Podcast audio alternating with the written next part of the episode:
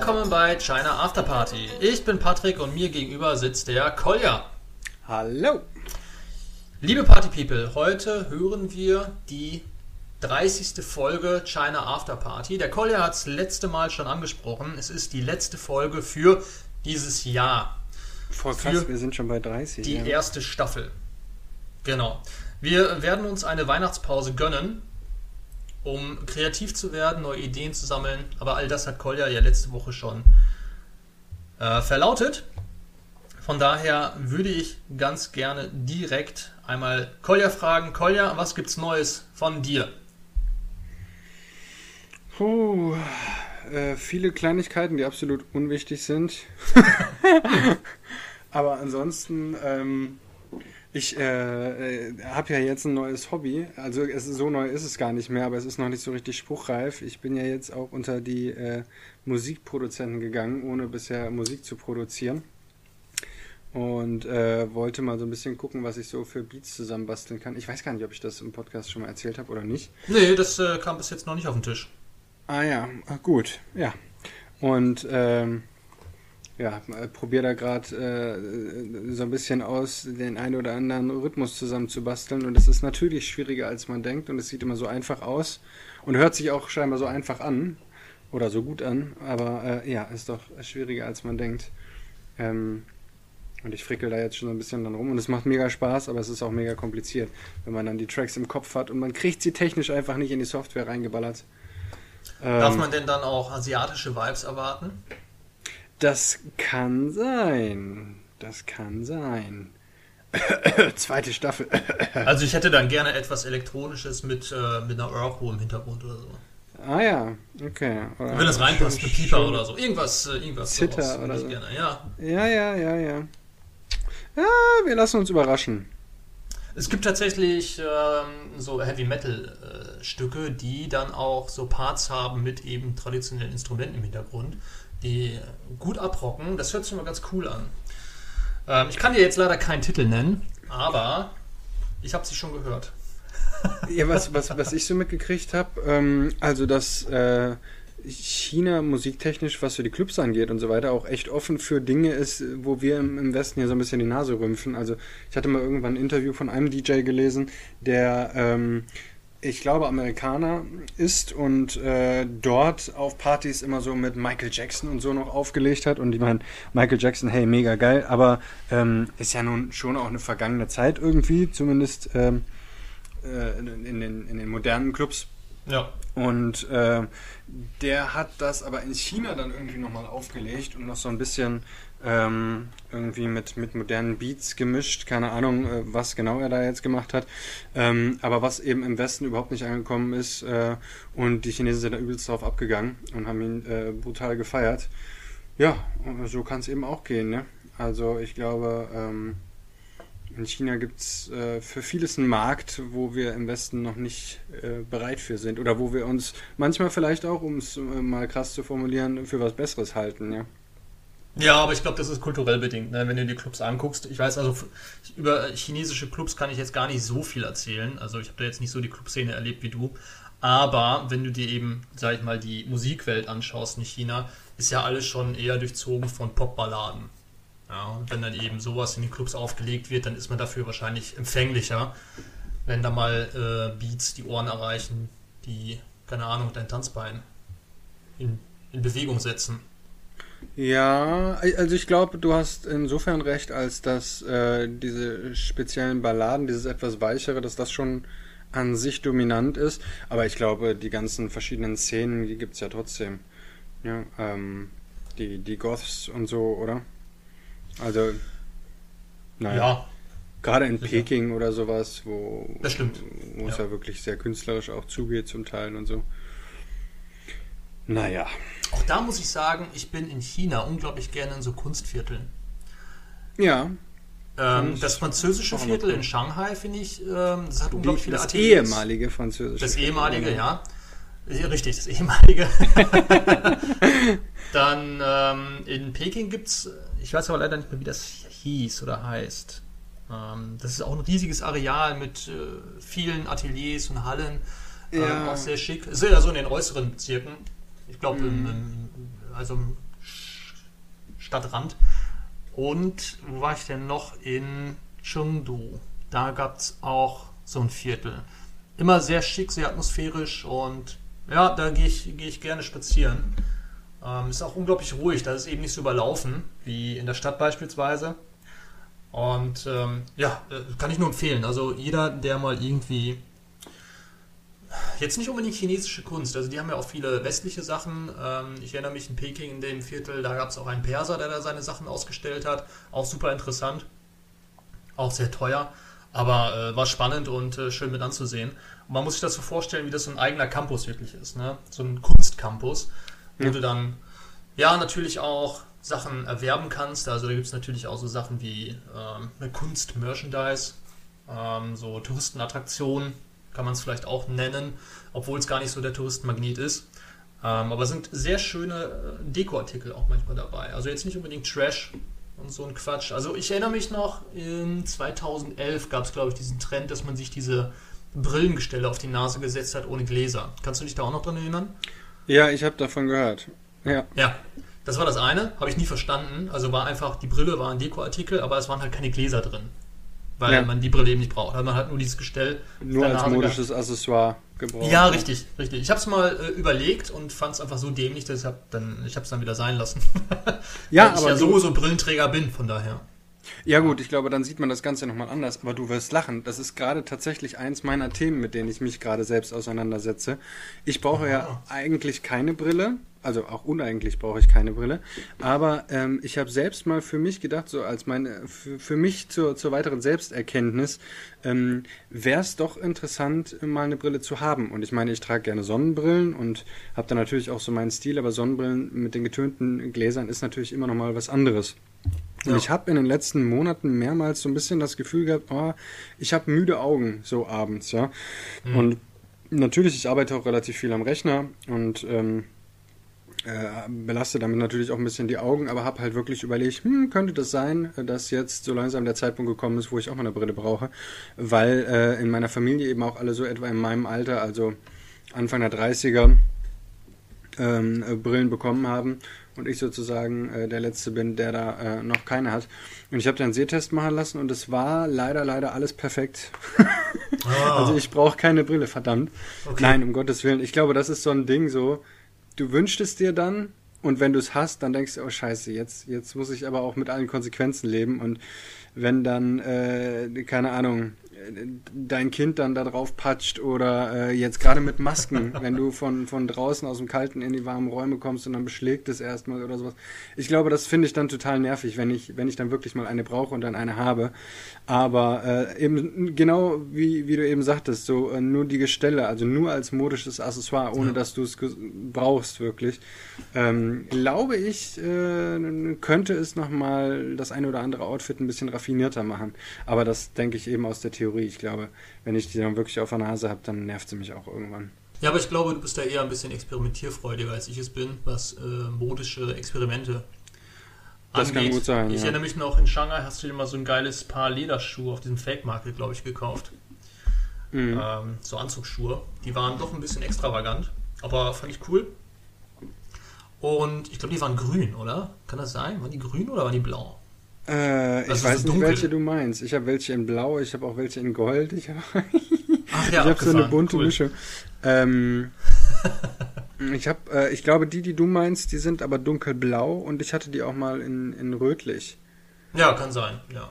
ja. Ist mir auf jeden Fall in Erinnerung geblieben. Okay, dann gab es 2016 noch so ein Accessoire. Da hat sich jeder Chinese, jede Chinesin so ein Imitat von einer kleinen Blume oder einem grünen Zweig ins Haar geknipst, wie so ein Haarclip. Ja, ja, ja, ja, ich erinnere mich. Ich habe es nicht verstanden, was es ist. Du konntest es auch an jeder Straßenecke kaufen für, keine Ahnung, für 10 Yuan oder so. Ja. Oder was ja umgerechnet dann ungefähr ein Euro war zu der Zeit. Für einen Apfel und einen Reiskorn, ja. Oh ja, und das hat einfach jeder am Haar gehabt. Ich habe es nicht verstanden. Warum habt ihr das? War das irgendwie so eine Art Ausdruck von etwas, eine Bewegung. Ich Stiller politischer. Protest oder so. Ja, zum Beispiel. Ne? Aber ich habe es einfach nicht verstanden. Ich habe auch nichts dazu gefunden. Und äh, man, kon man, konnte es mir dann auch nicht erklären, also warum das so ist. Ich wollte gerade sagen, du kannst auch Chinesisch, du hättest ja einfach stumpf hingehen können, fragen können. Ja, aber meine Frau hat es ja auch nicht gewusst. Ja. Ah, aber hat sie denn mitgemacht, oder? Nö, nein. Nee. Gott sei Dank. ich meine, wäre ja auch mega witzig so, ne? Ja, aber das fand ich noch döver als, äh, oder dover als die, die Brille. Ja, ich glaube, das ist wirklich so. Ich glaube, die Chinesen, um da jetzt mal wieder äh, schön zu verallgemeinern, sind, was das angeht, wirklich affiner, irgendwie erstmal auf den Zug mit aufzuspringen, um dann zu gucken, was, was, wo, wo fährt der Zug eigentlich hin? Was bringt mir das so, ja, weißt du? Ja. Also du hast dann die Dinger im Haar und stellst dann fest, hey, die Leute reagieren total nett auf mich. Oder ähm, ich finde es total cool irgendwie. Ähm, oder nee, es geht mir langsam auf den Keks, weil das dauernd aus dem Haar rutscht oder wie auch immer. Und ähm, ja, machen das halt wirklich so Learning by Doing, ob sie das gut finden oder nicht. Und wir, wir Deutschen, ja, auch wieder schön verallgemeinern, gucken dann erstmal, äh, können wir das nachvollziehen oder finden wir das doof und dann äh, probieren wir das gar nicht groß aus, sondern entweder wir lieben es oder wir hassen es. Ja, ja, und ich ja. glaube, die Chinesen sind da einfach ein bisschen praktischer veranlagt. Ja, was das Thema Mode angeht, habe ich festgestellt, mir kam es zumindest so vor in China, also in Shanghai, dass auch dort die Leute eleganter sind. Also nicht nur eleganter, mhm. die sind mh, weniger fest eingefahren in so gewisse Standards, Anzüge oder auch für Frauen, äh, wenn es um Businesskleidung geht. Die schauen immer noch einen Ticken individueller aus, weil es entweder der Anzug hat einen anderen Schnitt oder der hat irgendwie ein Accessoire, was, was du hier im Westen gar nicht tragen würdest. Ich weiß jetzt nicht, was es ist, ja. Aber es ist ein bisschen mehr Modebewusstsein, vielleicht genau. auch ein bisschen mehr die Kohle, um sich auch, entsprechend ja. selbst auszudrücken. Und ähm, ja, genau, Experimentierfreude. Ne? Denke ja, ich, und ich finde es nicht schlecht. Also es war nie, zumindest, also da war nie irgendwie was dabei, was bescheuert aussah. Ähm, es gab dann natürlich noch das Accessoire, was die chinesischen Männer dann alle anscheinend übernommen haben, die ja, einen Anzug trugen, oder auch ein bisschen mehr Kohle hatten, war so ein Louis Vuitton Täschchen für den Mann. Mhm. Das war wie so eine größere Brieftasche, wo eben nur die nötigsten Sachen drin waren, die dann auch der Mann eben so unterm Arm mit sich rumgetragen hat. Das Ein wirkte, Mann hat ja auch nicht so viele Sachen, ne? Da braucht es keine so große Tasche eigentlich. Ja, aber dies, es war wirklich wie so ein Täschchen. Also es wirkte im ersten Moment auf mich feminin. Wie so eine Klatsch. ja, genau, so. richtig. Ja, mhm. genau, richtig. Ja, ja, ja. Und da habe ich jetzt hier in Deutschland nie jemanden gesehen. Und das war eine Sache, die ist auch 2015, 2016 in China dann modern, populär geworden. Und Guck mal, also, empfinden, ne? ob du es glaubst oder nicht, das Thema Männerhandtasche war auch mal eins meiner Themen und da habe ich auch mal drüber nachgedacht. Und ja. ähm, das, das große Problem, finde ich, bei Männerhandtaschen ist, es ist halt genau das, was du sagst. Ähm, es, es gibt halt irgendwie noch nicht das perfekte Modell, weil einerseits hat es ein bisschen was Feminines, das ist natürlich überhaupt nichts Negatives, nee. aber äh, ich habe dann gleich wieder zu wenig Sachen, um so eine riesen Tasche zu haben. Und ich will auch nicht so was Grobes, ja, ich will jetzt bloß keinen Rucksack oder sowas. Habe ich natürlich, aber ja. das würde ich dann nicht zu einem Business-Geschäftstreffen äh, oder sowas mitbringen. Aber, äh, oder selbst wenn man, wenn man feiern ist oder sowas, ja. Du hast ja Portemonnaie, Schlüssel, Handy, das sind ja eigentlich die Standards. Die will ich ja nicht ähm, in der Hosentasche haben, dann beulen die Hosentaschen aus. Ja. Will ich nicht in der Jackentasche haben, äh, im Sakko oder so, sieht immer scheiße aus. Ja. Ähm, Richtig. So, und äh, find da mal eine ordentliche Tasche. Ja, das muss dann ja wirklich äh, quasi eine Klatsch für den Mann sein, nur so das Nötigste. Aber das ist auch irgendwie, dann hast du die ganze Zeit eine Tasche in der Hand, ja. Also irgendwie, hm, ich war da auch nie so ganz zufrieden. Ist schwierig, genau. Meiner Frau ist aufgefallen, dass die Deutschen aber ein Accessoire haben, was sehr prägend für, die, ja, für das Gesamtbild ist. Was, was, was nehmen die Deutschen denn, auch die Männer? Sie gehen auf die Arbeit und tragen was? Einen Rucksack. Und ich habe ja. wirklich darauf geachtet, wir tragen alle einen Rucksack. Ja, es ist halt praktisch, es ist, äh, ja, auf dem Rücken, es ist belastet ja dann auch wenig, weißt du. Es war ja wir hatten mal eine Zeit lang diese Umhängetaschen, also auch hier in Deutschland, ja, die dann ja. irgendwie im Kommen waren. Hatte ich auch eine Zeit lang, habe ich irgendwann Schulter- und Rückenprobleme bekommen, weil es eben dann doch relativ voll war. Während der Uni-Zeit hatte ich da eben auch Bücher drin. Das einseitig belastet. Einseitig, ne? ja, also doch genau. zurück zum Rucksack. Und äh, ich trage aktuell auch einen Rucksack, wenn ich zur Arbeit gehe, wo dann mein Arbeitscomputer äh, drin ist, also mein Notebook. Und den habe ich in China gekauft von Xiaomi. Und der hat insgesamt, der hält super, ist einer meiner besten Rucksäcke. Der hat 100 Yuan gekostet. Das waren umgerechnet 12, 13 Euro. Krass, ja. Ja, den habe ich vor drei Jahren gekauft, der hält heute noch Bombe. Ist nichts eingerissen, Rucksack hält, ich kann den voll machen. Wunderbar. Ja, ja, mega. Ja, da merkt man mal, was für ein, für ein äh, eigentlicher Preis dahinter steckt, ne? Richtig, genau. Ja. Bei dem, was man dann hier kauft. Ich meine, das ist ja qualitativ, ist das ja genauso. Ja, und vor allen Dingen, wenn man den Rucksack dann hat, ich meine, es ist ja auch praktisch, selbst wenn er nicht absolut voll ist. Wer weiß, ob man auf dem Rückweg nicht noch Paprika und Äpfel einkaufen muss oder so. ja, zum Beispiel. Ja. Ne? Und dann ist es gut, wenn man noch ein bisschen Stauraum hat und nicht nur Ja. eine Klatsch mit hat. Ne? so einfach ist das. Genau. Ja. Okay, so, jetzt haben wir das Thema Mode hier mal angerissen. Völlig überraschend, stand gar nicht auf dem Plan. Denn ich habe eigentlich wieder ein bisschen was aus der jüngeren Vergangenheit, sprich ganz brandaktuell, mitgebracht.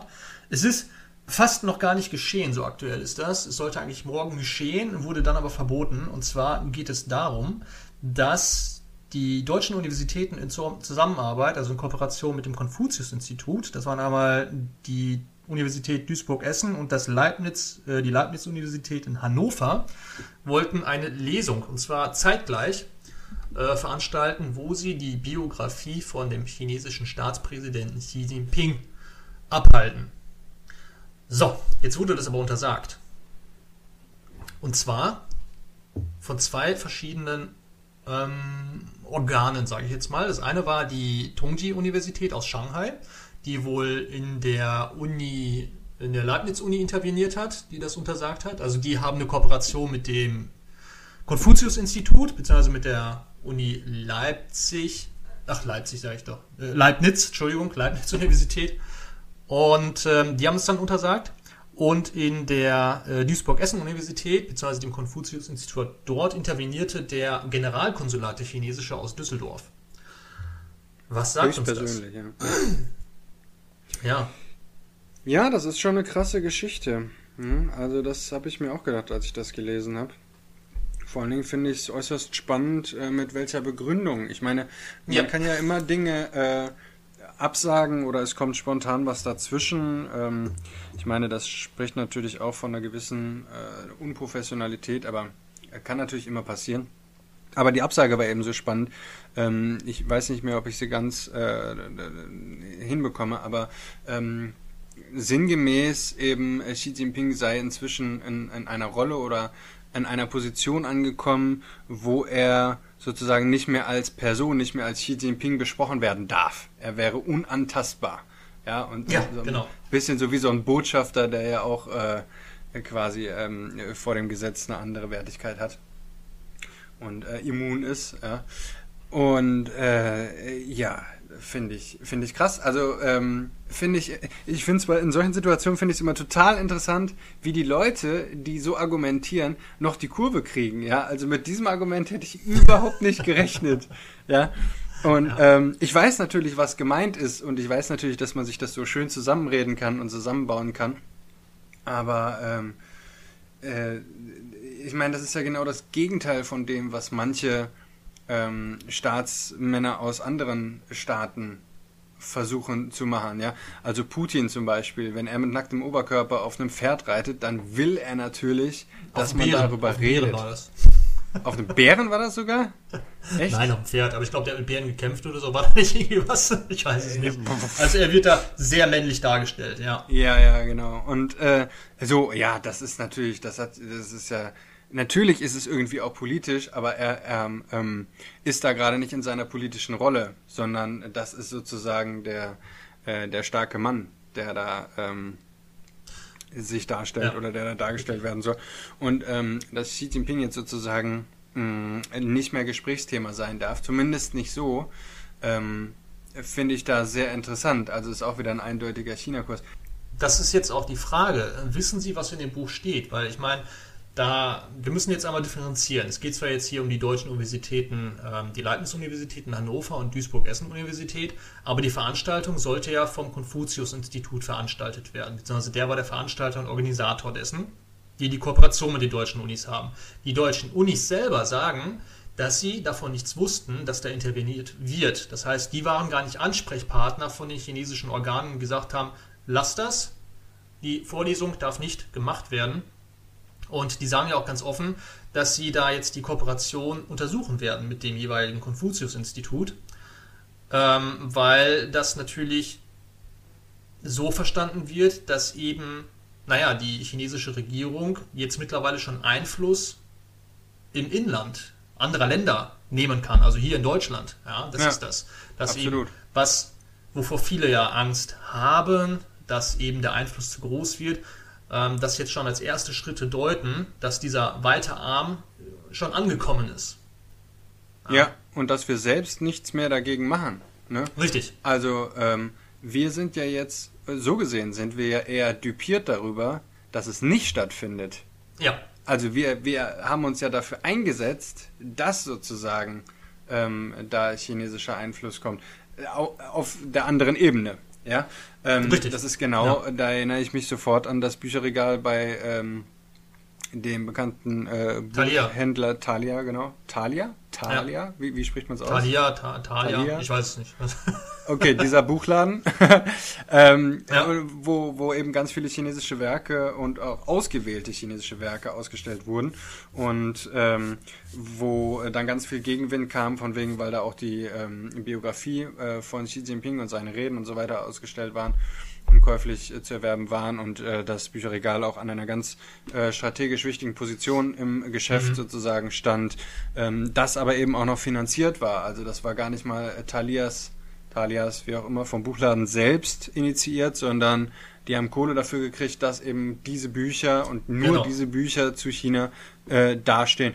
Das ist natürlich auch schon eine Form von äh, ja, Meinungsmache im, im äh, wortwörtlichen Sinne, ja.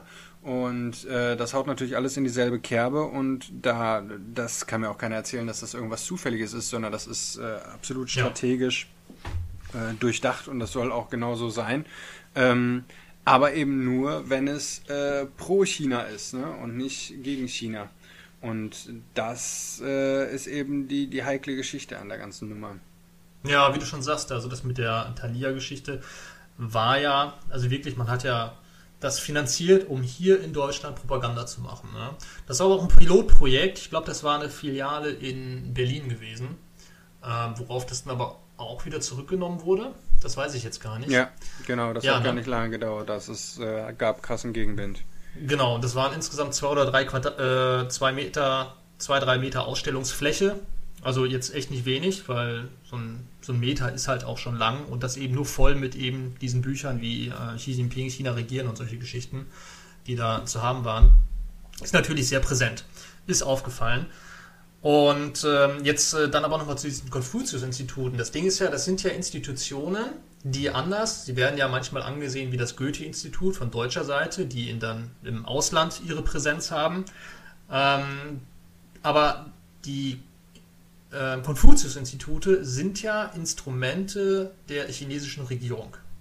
Jetzt wird denen auch noch irgendwie Spionage zum Teil vorgeworfen. Ähm, manche Universitäten haben auch schon die Kooperation mit ihnen abgebrochen. Äh, ich glaube, Hamburg hatte da sich zurückgezogen und nicht mehr mit dem Konfuzius-Institut zusammengearbeitet. Ähm, eben aufgrund dieser, dieser Ideen, dass das eben auch nur ein, Instrument der chinesischen Regierung sei und gar nicht den, das Ziel verfolgt, sage ich mal, Kultur und ja, Literatur etc. an, an die deutsche Bevölkerung zu bringen. Ja. Ähm, äh, das zum einen. Aber dann frage ich mich halt, wer hat denn die Biografie geschrieben? Weil die müssen ja dann, wenn es eben ein Instrument der chinesischen Regierung ist, gewusst haben, was zumindest in dem Buch drin steht und dass es eben nicht kritisch ist. Weil warum möchte man das jetzt verbieten, dass eben diese Vorlesung gehalten wird? Hat man etwa Angst, dass etwas drinsteht, was nicht stimmt, weil es dann doch nicht irgendwie von chinesischer Seite publiziert oder herausgegeben wurde? Jetzt hier in Deutschland kommt es ja über den Piper Verlag. Ähm, ich hatte jetzt leider nicht genug Zeit, um nochmal zu recherchieren, wo, sage ich mal, der originale Inhalt herkommt. Ja. Mhm. Ja, das weiß ich natürlich auch nicht. Ja. Ich glaube aber, es sind äh, auf jeden Fall nicht nur chinesische Autoren daran beteiligt, ähm, von denen man ja tendenziell eher annehmen könnte, dass sie eben noch auf Spur gebracht sind und ähm, entsprechend den KP-Vorgaben äh, ja. über Xi Jinping schreiben. Aber ähm, natürlich, also ich glaube, ähm, schon allein, wenn wir uns den Markt, also die Zielgruppe anschauen, ich glaube, das deutsche Publikum ist in Bezug auf China einfach sehr kritisch eingestellt. Und wenn da jetzt irgendein Buch kommen würde, das ähm, sei es äh, nicht Xi Jinping, sondern irgendein anderer Politiker oder irgendein einer von den Stars und Sternchen, die es so gibt, äh, Jack Ma, Schauspieler, äh, ja. was weiß ich, wer auch immer. Ähm, und das wäre ein, ein ähm, nahezu durchweg positiver Text, ähm, wo die Person in, in, gutem Licht dargestellt wird, ich glaube, dann würden die Menschen automatisch davon ausgehen, dass es Propaganda ist oder dass das Buch nur gekauft ist oder sowas. Ja, also für, für den Deutschen muss da richtig kritisch drauf geguckt werden, sonst ja, ist das kein, kein richtiges Buch und sonst kann das gar nicht der Wahrheit entsprechen. Ja? Und äh, ich glaube, mh, die Frage ist, die sich mir dann natürlich stellt, wenn das Buch jetzt ausschließlich kritisch wäre, ob wir da auch das Gefühl hatten, dass es Propaganda in die andere Richtung, kann ich, kann ich nicht beantworten. Kommt mir jetzt gerade so als Du meinst von der, von, der, von der westlichen Seite her, oder? Ja, wenn wir, wenn wir jetzt über, keine Ahnung, Jack Ma schreiben, hm, irgendwer, da kommt ein Buch raus und das ist aber nur kritisch, ja. Also ja. es ist so, so äh, Tenor äh, aufgedeckt. Jack Ma ist natürlich nicht äh, der gute Mensch, für den äh, er gehalten werden will, sondern er ist eine falsche Schlange und zwar nur eine falsche Schlange, weil so und so und so und so. Ich glaube, ja. das könnten, das würden wir eher akzeptieren, wir deutsches Publikum, als wenn nur Gutes über jemanden geschrieben wird. Ich glaube, das äh, fänden ja. wir unglaubwürdiger. Ist, ist eine These. Werfe ich jetzt mal so in den Raum. Ja, wird auf jeden Fall was dran sein. Also wir akzeptieren ja auch eher die Schattenseiten eines Menschen. also wenn es jetzt äh, um einen Menschen der Öffentlichkeit geht, als wenn, ähm, wenn er was geleistet hat, sage ich mal. Das, das gerät irgendwie immer schneller in Vergessenheit, als wenn er sich was hat schul zu Schulden kommen lassen. Ne? Ja, es ist glaubwürdiger, dass ein Mensch nur scheiße ist, als dass er nur gut ist. Ja. Ist schon auch bitter, ne? Also was für ein Weltbild dahinter steckt. ja, irgendwie schon, ja. Aber gut. Naja, nichtsdestotrotz. Ähm, die Universitäten Duisburg und Hannover haben aber beschlossen, dass sie diese Vorlesung in eigener Regie nachholen werden. Ja. Weil dann ist es halt nicht mehr unter der Regie Chinas, darf also so nicht äh, verboten werden. Allerdings äh, bin ich dann gespannt, was, was dann irgendwie ja, passieren wird. Es wird nichts passieren, aber ob da irgendwie versucht wird, da irgendwie zu intervenieren und mit welcher Begründung dann. Ja, ich meine, also die Begründung wird wahrscheinlich die gleiche bleiben, aber du kannst dem deutschen Volk ja nicht auferlegen, über den Präsidenten nicht sprechen zu dürfen. Weil dann haben wir wieder hier Pressefreiheit, Meinungsfreiheit und solche Geschichten, Menschenrechte. Ähm, und da schlägt das Ganze ja hin in die Richtung. Ne? Ja, und da, da fühlen sich die Deutschen dann, glaube ich, noch mehr auf den Schlips getreten, wenn sie plötzlich nicht mehr dies dürfen oder plötzlich nicht mehr das dürfen oder plötzlich nicht mehr ja. demonstrieren dürfen oder sowas. Oder eben auch wirklich dann persönlich die Leute einladen, die was Kritisches über Menschen erzählen wollen. Ja, also ich glaube, äh, genau, es war ja so, dass die Autoren, glaube ich, dann direkt ange, eingeladen wurden und ja. Eben nicht mehr über diesen Vermittler Konfuzius-Institut sozusagen. Ähm, ja, ich bin gespannt. Also ich glaube, äh, wie du sagst, China wird es schon versuchen, also die Konfuzius-Institute werden dann schon versuchen, da wenigstens nochmal ihren Unmut zu äußern. Tja, ist die Frage, ob China da einen offiziell vertretbaren Hebel findet, weshalb sie da Druck machen können oder wie sie da Druck machen können, oder ob dann einfach äh, da gewisse äh, Angebote vom Konfuzius-Institut einfach nicht mehr stattfinden ohne, ohne Begründung und man sich das dann selber zusammenreihen kann, dass das dann die gekränkte äh, Racheaktion sein soll. Weil da eben ja. die Autoren dann äh, auf Umwege eingeladen wurden.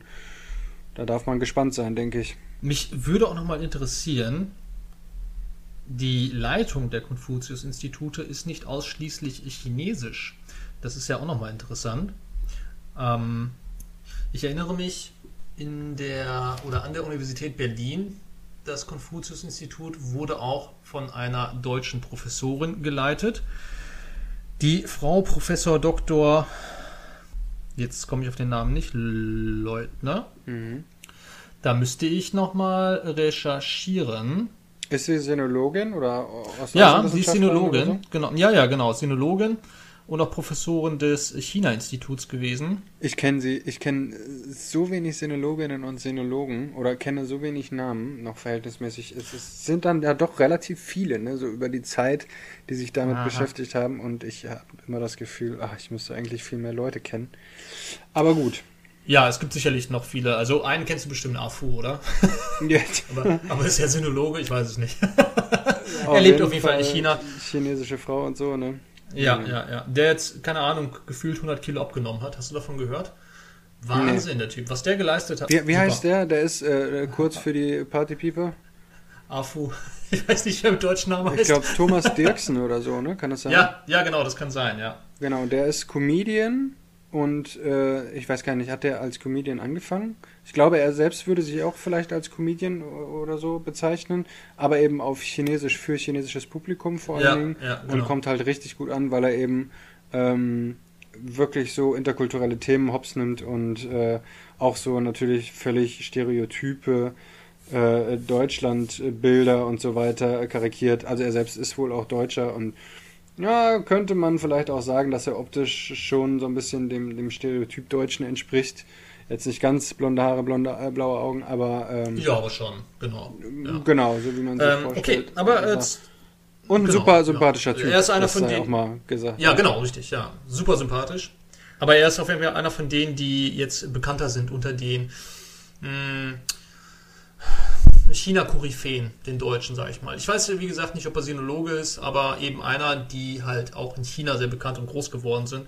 Wie damals der Das war, glaube ich, einer der ersten äh, Pioniere auch, der Darshan, Darshan der ja. Kanadier. Ja. Der dann als, boah, ich glaube, erster Ausländer wirklich äh, bekannt geworden ist äh, mit fließendem Chinesisch in, in China selber. Ne? Das sagt man ihm so nach. Der hat, äh, ja, genau. ja, genau, der spricht auch wunderschönes Chinesisch. Es gibt auf YouTube, ganz cool, kann ich äh, einfach nur empfehlen, um mal wieder so ein bisschen Inhalte hier ähm, zu ja. mh, streuen. Ich, ähm, äh, da erzählt er auf der Bühne einen Witz auf Chinesisch, äh, einen, einen taiwanesischen Witz. Und äh, Da Shan Dan Ko Ku Xiao Buddha, genau, ähm, ist schon 13 Jahre her. Ich sehe es gerade auf YouTube und äh, als von 2004. Also wenn ihr es so eingebt, dann findet ihr das auch. Ich habe äh, da schon Taiwanese Joke eingegeben, dann ist es direkt das erste bei YouTube. Ähm, Aber 2004, dann sind ja schon 17 Jahre. Äh, ja, vielleicht hat er es später hochgeladen, aber es ist noch eine Aufnahme von 2004. Würde ich jetzt mal ah, okay. tippen. Ähm, ja. Aber du hast natürlich vollkommen recht, äh, so schnell war ich noch gar nicht. Ja, und äh, also er erklärt einen ähm, taiwanesischen ähm, Spruch, ein taiwanesisches Chengyu. Da haben wir wieder das hm. Chengyu aus der letzten Folge. Und äh, mega witzig, mega witzig. Auch sehr schönes Chinesisch. Aber da will ich gar nicht zu viel spoilern. Schaut es euch an. Ähm, es lohnt sich, ist ganz witzig. Ja, cool. Vielen Dank dafür. Ähm, jetzt nochmal zu der Professorin. Ich habe den Namen jetzt gefunden. Und zwar ist das die Uni-Professorin Dr. Dr. H.C. Mechthild Leutner. Hier noch schöne Grüße. Auch ich habe ihre Kurse besucht. Äh, war mir ein Vergnügen. Input war immer sehr gut und interessant. Ehrlich jetzt? Und, ja, wie gesagt. Schleimst du? Nee, ist wirklich. Und okay. äh, sie hatte dann auch, ich glaube, sie war, also hier steht jetzt Vorstandsvorsitzende und äh, chinesische Direktorin ist es jetzt, die Professor Dr. Pan Lu. Da sehen wir dann, okay, jetzt ist es dann wohl doch komplett in chinesischer Hand. Ich bin also nicht ganz sicher, wie es dann jetzt vor ein paar Jahren war. Mhm. Und äh, ja, wäre auf jeden Fall dann auch da nochmal interessant zu wissen, wer da eigentlich der richtige Ansprechpartner ist, beziehungsweise wer die Fäden in der Hand hält. Ja, ähm, puh, ja, das, das wäre es einfach dazu. Ähm, wie gesagt, fand ich sehr spannend, weil man hier sieht, okay, jetzt passiert auch tatsächlich in Deutschland schon wieder was. Das erste eben mit den Büchern oder äh, den Bücherregalen in äh, Thalia. Und äh, jetzt äh, eben die Universitäten. Ne? Ja, sorry, muss ich dich nochmal unterbrechen. Ähm, weißt du, ob es noch mehr Termine gab irgendwie? Ob da schon welche stattgefunden haben? Irgendwie sowas? Nee. Ich also ich weiß nur von den beiden jetzt, die eben parallel stattfinden sollten. Ja. ja. Und ähm, ja. Also ja. auch der Verlag selber sagte wohl, dass er keine Anfragen von chinesischer Seite bekommen habe, das eben zu unterlassen sondern wie gesagt, es lief wohl alles nur über das Konfuzius-Institut.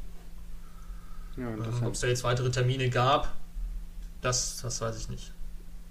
Ich bin gespannt. Die werden ja, ja, das Konfuzius-Institut wird ja Details haben. Die werden ja bestimmt garantiert sich nicht nehmen lassen, äh, da vorher mal in das Buch reinzugucken und äh, dann müssen die bestimmt auch sagen, welche Seiten sie vorlesen wollen und ja. dann werden die das natürlich gegenchecken und so weiter. Und, ähm, vorher vielleicht schon. unter so einem Deckmantel auch von wegen, ja, natürlich könnt ihr das machen und so weiter. Ich meine, das ist ja jetzt wirklich auch sehr spontan, die Absage. Ne? Das ist, ich meine, das werden die nicht erst seit heute wissen oder seit gestern, dass ja. äh, da äh, dieser Text vorgelesen wird, sondern ähm, das wird ja taktisch definitiv so gesetzt worden sein. Vielleicht hat es natürlich auch einfach so lange gedauert, bis die entsprechenden Stellen in China gesagt haben, nee, also das können wir nicht durchlaufen lassen ähm, da müsst ihr was machen. Und bis das dann im Konfuzius-Institut wieder angekommen ist und da die entsprechenden Leute dann was formuliert haben und so weiter, ist es jetzt einfach doch so weit vorgerückt. Aber das kann ich mir eigentlich nicht vorstellen. Sondern ich glaube, ja. das ist nochmal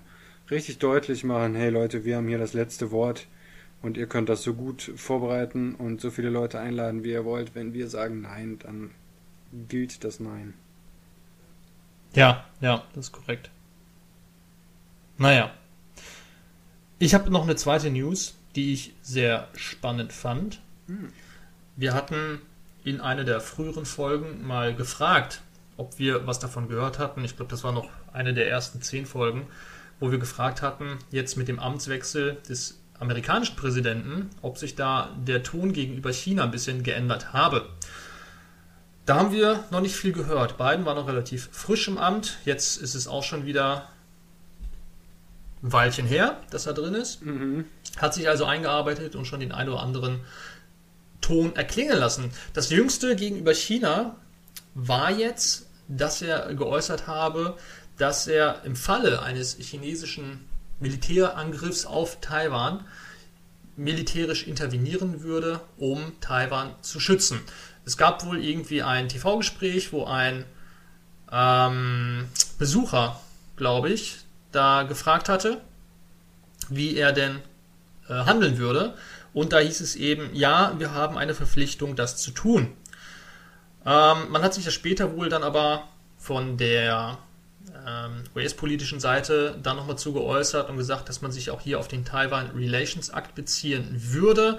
Ähm, der hat damals dazu gedient, als Amerika mit China diplomatische Beziehungen aufgenommen hat, Taiwan als Mm, ja, beziehungsweise eine inoffizielle Stufe ein oder auf eine inoffizielle Stufe einzustellen. Das heißt, de facto Taiwan nicht als ähm, unabhängigen Staat anzuerkennen. Aber sie mussten jetzt mit diesem Relations Act auch nicht sagen, dass Taiwan eben zu China gehört. Damit ist es also relativ offen, ähm, wie man da jetzt handeln darf. Antwort war eindeutig aus China. Äh, akzeptiert man nicht, denn man habe sich nicht in innerpolitische Angelegenheiten einzumischen. Heißt natürlich, ähm, man, aus, aus chinesischer Sicht, dass äh, Taiwan eine Provinz Chinas ist und äh, damit Inland oder ja eine inländische Angelegenheit. Ähm, so viel dazu. Ich finde es halt sehr spannend, weil jetzt eben auch Amerika de facto zugegeben hat in einem Moment, dass sie Taiwan jetzt nicht unbedingt als unabhängig anerkennen, aber zumindest schützen wollen. Ja, und es äh, schlägt genau in die Kerbe, wo wir ja auch schon drüber gesprochen haben vor ein paar Folgen, ähm, dass wir überlegt haben, wie geht es weiter mit Taiwan und China. Das Ganze verdichtet sich. China schickt immer mehr Militärflugzeuge über äh, taiwanesisches Gebiet. Und das ist dann zwar nicht international anerkanntes taiwanesisches Gebiet, sondern ähm, Taiwan deklariert das halt sozusagen selbst für sich. Aber ähm, ja, China baut halt den Druck aus und das war ja ähm, unsere mm, Motivation, unsere, äh, unser Gedanke hier äh, mal weiterzudenken, wie wir uns das vorstellen, wie es mit Taiwan und China weitergeht. Und äh, ja, jetzt ist das, äh, wird das immer präsenter. Und ähm, ja, ich finde Biden, mm, ich meine, der hat natürlich auch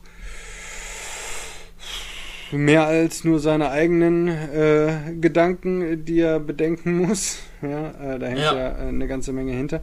Aber ich denke, der, der packt die Themen schon ziemlich an, so wirkt es auf mich. Und wir werden sehen, was dabei rumkommt. Aber es ist natürlich ein Spiel mit dem Feuer, gerade mit China, weil ich, ich finde China da relativ unberechenbar. Und ähm, bin, bin sehr gespannt. Also ähm, ich traue mich da auch echt nicht ein, ein Urteil abzugeben, wie es, wie es weitergehen könnte, weil ich glaube, da sind beide Fronten so verhärtet und ähm, das ist vielleicht so ein bisschen so wie Impfbefürworter und äh, Impfgegner, ja. Also am Anfang gab es ja garantiert noch so eine Kommunikationsbasis und man hat noch versucht, sich irgendwie zuzuhören und miteinander zu reden und so weiter. Aber ich glaube jetzt, ähm, auch gerade mit Corona und so weiter, über die Zeit kann man einfach die Argumente vom Gegenüber nicht mehr hören. Man hat keinen Bock mehr drauf und es ist, äh, wird alles zum tausendsten Mal durchgekatscht und äh, ich merke das auch an mir selber, übrigens großer Impfbefürworter, ja ähm, dass ich äh, einfach dünnhäutiger werde und überhaupt so, so mich zermürbt das einfach la langsam, diese, dieses Scheißthema. Und äh, ich da überhaupt keinen Bock mehr drauf habe. Und ich glaube, Taiwan, äh, China, das ist ähnlich. Diese politische Diskussion, mhm. weil das immer wieder in, in die gleiche Kerbe haut und immer wieder so auf, äh, ja, das, das zermürbt auch. Und ich glaube, die, die Gemüter sind da sehr angespannt, was die Lage angeht. Und ich weiß auch nicht, wie sich das in naher Zukunft entspannen sollte. Ja, die Headliner der Medien sind natürlich auch wieder sehr reißerisch mit Titeln wie Ein neuer kalter Krieg. Ob man jetzt schon davon sprechen kann, kann ich nicht beurteilen. Ich bin kein Politwiss Polit, äh, Politikwissenschaftler, der da genug ähm, ja, Einblick hat in die Materie, um das beurteilen zu können. Weiß ich nicht. Wir sind aber sicherlich in einer kritischen Situation, wie du schon gesagt hast, wo man aufpassen muss. Ja. Und ähm, heute hatte ich noch was gelesen, ich glaube, das hat es ganz gut auf den Punkt getroffen. Wir müssen jetzt nur aufpassen, dass nicht irgendjemand da einen Krieg vom, vom Zaun brechen will, weil er sich irgendwie behaupten möchte. Ne? Ja, man kann das leicht instrumentalisieren. Ne? Ja, entweder Politikwissenschaftler, dann könntest du es beurteilen, oder wenn du Bildjournalist bist. Ich glaube, die nehmen sich das auch raus, das zu wissen. Ob das schon ein kalter Krieg ist oder nicht. Ja. Aber äh, ja, es ist halt die Frage, ne? wann, wann, fängt ein kalter Krieg an und wann hört er auf oder wie auch immer. Ähm, keine Ahnung, bin ich auch nicht drin im, im kalter Krieg-Game. Ja, aber auch das Thema Handelskrieg. Ne? Also ich meine, Krieg ist halt so ein starkes Wort. Ähm, heute habe ich einen Artikel gelesen, da wurde eben von Handelsstreit gesprochen. Das gefällt mir irgendwo ein bisschen besser. Weil de facto hat man sich ja nicht bekriegt. Also ja, man hat natürlich irgendwie Strafzölle erhoben und solche Geschichten, zum Teil auch ähm, ja, aber gerade und völlig ja, ja. Gerade wir daneben, in ne? Deutschland ne? haben ganz andere Assoziationen mit Krieg auf jeden Fall. Ja, und ich meine mit Taiwan und China, warum jetzt plötzlich kalte Krieg? Ich meine, das ist jetzt keine neue Situation. Sie ja. kriegt gerade nur wieder mal eine sehr akute Intensität. So will ich es vielleicht mal formulieren, ja. Ähm, ich meine, neu ist das Problem nicht. Ja, die Frage ist natürlich, inwiefern will jetzt eventuell die eine oder andere Seite Taiwan instrumentalisieren, um da zu intervenieren, weil China sich unglaublich schnell und stark entwickelt hat zu einer Weltmacht, auch militärisch. Und äh, vielleicht ist es jetzt dann Zeit für manche Seiten, ähm, da irgendwie inter intervenieren zu wollen, um das irgendwie einzuschränken, weil sie das irgendwie als ja, Ungleichgewicht ansehen oder als, als Sicherheitsrisiko. Und jetzt sagen, ja, pass auf, da haben wir wieder einen Grund gefunden. Ne? Ja, ähm, ja, ja, das stimmt schon. Also ich glaube, da äh, ist Taiwan auch in einer ungemütlichen Situation. Und ja, ich meine jetzt äh, äh, diese militärischen Geschichten, da äh, habe ich jetzt auch was gelesen, dass in China eine neue Rakete getestet wird. Oder zumindest Raketentypen, äh, von denen ich vorher Ach, noch nie was gehört habe.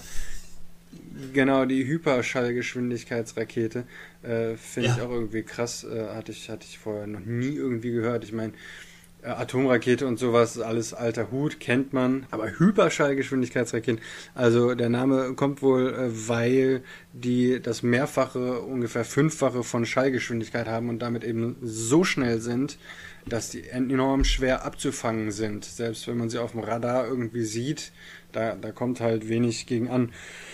Ähm, ja, und China ja, hätte das jetzt. Das ist, glaube ich, das Einzige. Ich glaube, du kannst sie auch irgendwie in den Orbit schießen oder positionieren, dass die dann eben aus dem Orbit raus sogar den Südpol überqueren können, wo eben Amerika keine Abfangsysteme hat. Ah, das ist okay. wohl das Problem.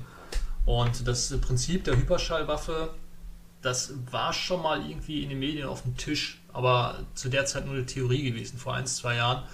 Ob das jetzt so wahr ist, ähm, chinesische Ministerium hat ja gesagt, die haben ein Raumschiff getestet. Also ja, ja, ja, ja, klar. Ne? Man will ja nicht, dass, dass die eigene Stärke erkannt wird.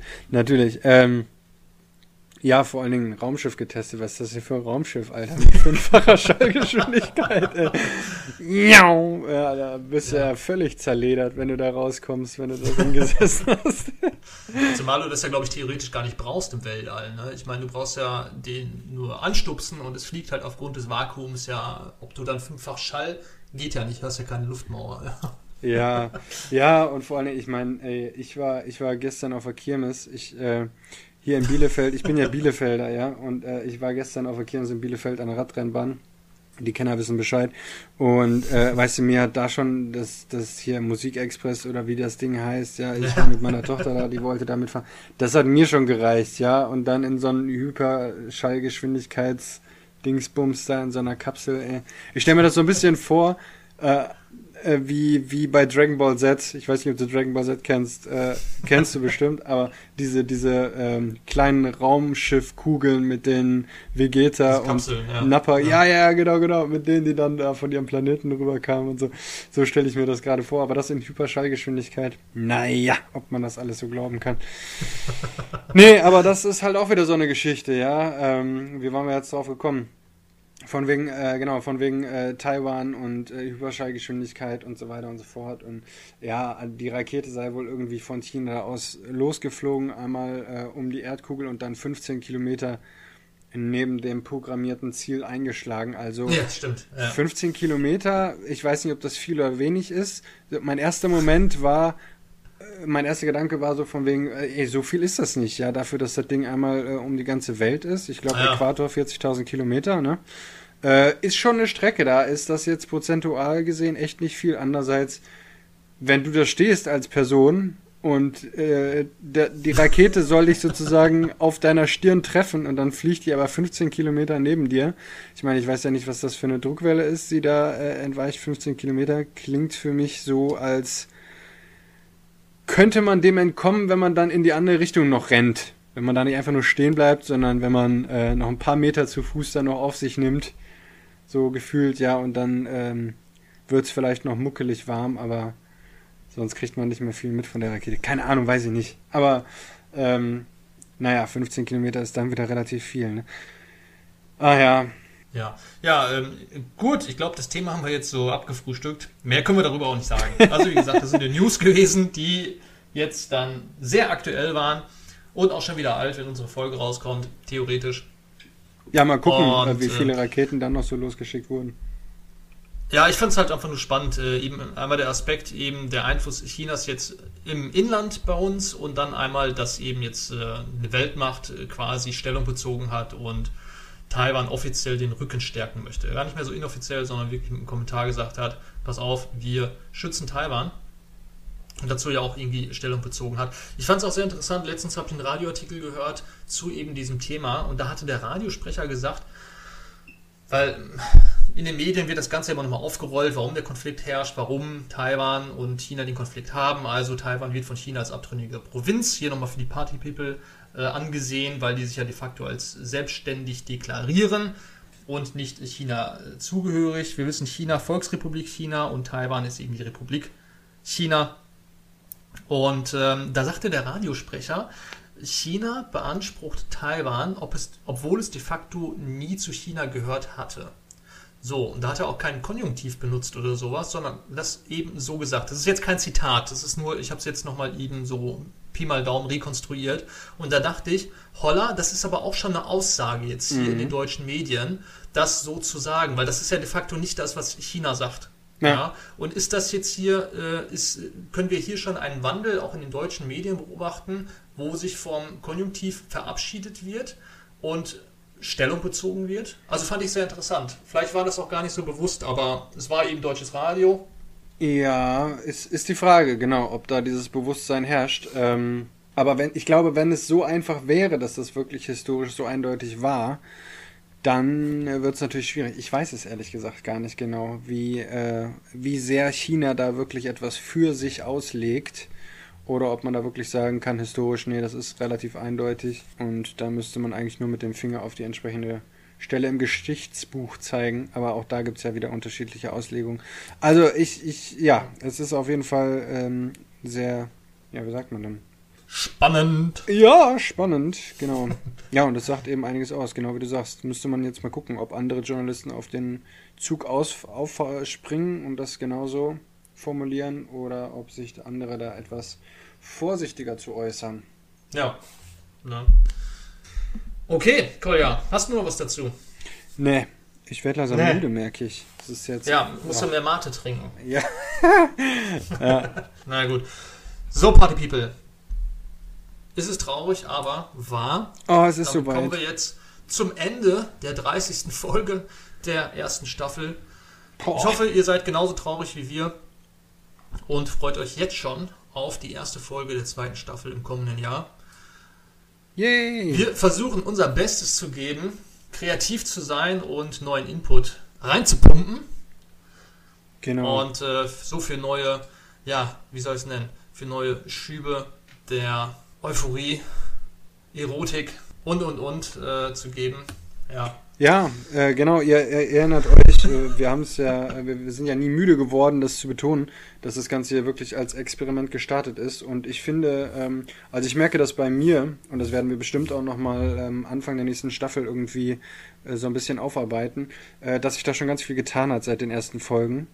Ich äh, finde, dass wir uns in den ersten Folgen, ich vor allen Dingen, mir echt einen abgebrochen habe und inzwischen denke ich doch, ähm, äh, dass ich mich jetzt zwar immer noch manchmal um Kopf und Kragen rede, aber das, das Also alle die, die jetzt wirkt. diese Folge und damit das allererste Mal unseren Podcast hören, Kolja möchte sagen, hört euch bitte nicht die erste, zweite Folge an, weil wir da einfach noch scheiße waren und uns jetzt richtig äh, gemacht haben. So. Ist natürlich die beste. Werbung. Diese Leute werden jetzt nur noch die ersten beiden Folgen hören.